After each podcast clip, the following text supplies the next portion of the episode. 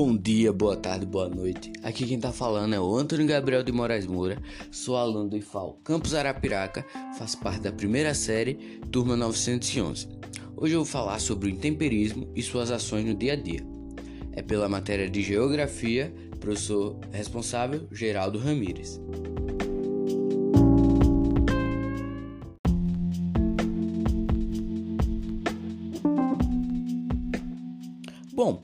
Primeiramente a gente precisa entender o que é o intemperismo. Intemperismo é o nome dado ao processo de transformação e desgaste de rochas e até mesmo do solo, em decorrência dos processos químicos, físicos ou biológicos. Tudo isso é capaz de ocorrer através da ação dos agentes exógenos, ou seja, agentes atuantes na parte externa da Terra.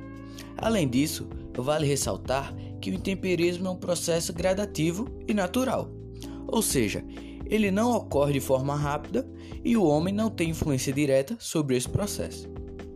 É daí que os sedimentos surgem. Eles são pequenas partículas de rochas que aparecem após a desagregação das mesmas. As rochas sedimentares, por exemplo, são geradas a partir desses eventos.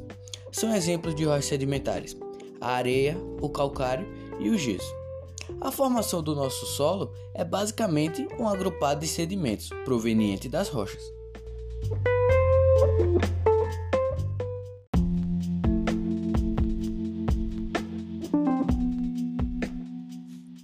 Bom, agora eu vou falar sobre os tipos de intemperismo.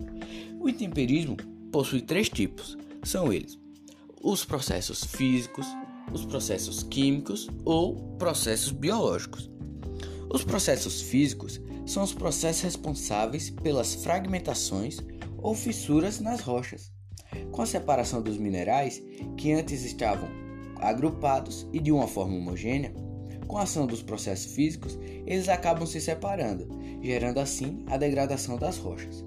Os principais fatores são a água, que está relacionada à evaporação e ao congelamento, a variação de umidade e a variação de temperatura.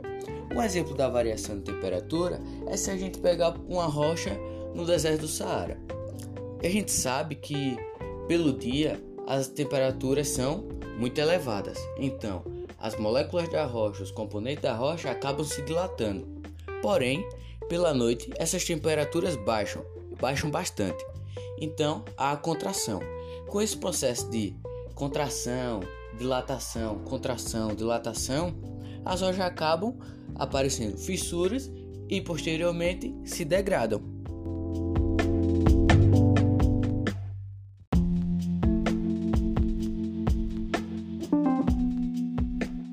Bom, continuando os processos que influenciam o temperismo, vou falar sobre os processos químicos. São as transformações químicas provenientes das diferenças de pressão e temperatura das rochas.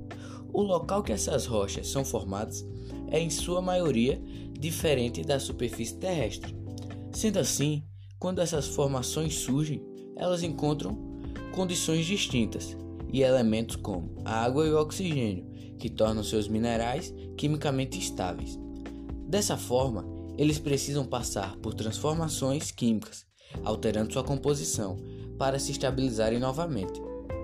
Nesse caso, é notável a modificação de solos ou das rochas, quando suas aparências mudam. Elas podem ficar, dependendo da situação, mais úmidas ou mais secas, por exemplo. É aquele velho ditado: água mole, pedra é dura, tanto bate até que fura. Aquela insistência da água, aquela é, condição adversa para a rocha, acaba causando isso, a sedimentação da mesma.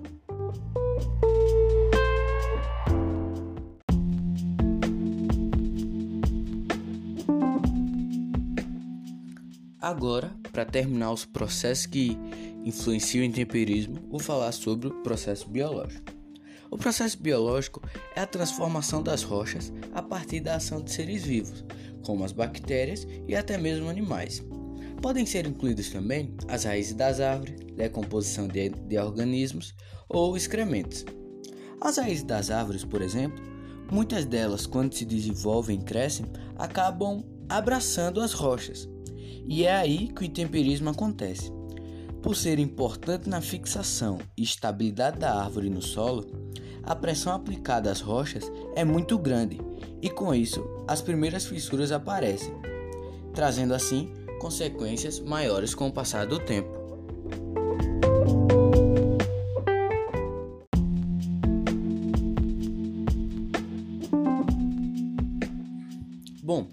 Depois de falar o que é o intemperismo e explicar os seus processos, a gente vai tratar de um assunto que é muito comum, que são que é o que?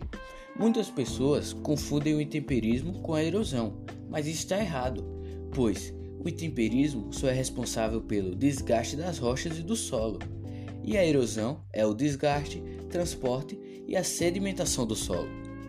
Então podemos dizer que o intemperismo contribui para a erosão, mas não podemos falar que são a mesma coisa.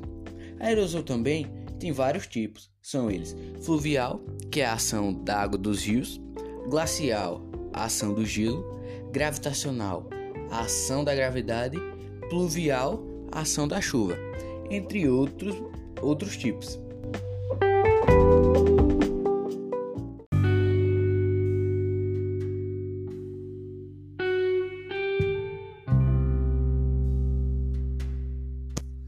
Essa é a hora que eu termino minha apresentação e me despeço. Muito obrigado por ter ouvido todo esse podcast. Espero ter tirado suas dúvidas e bons estudos.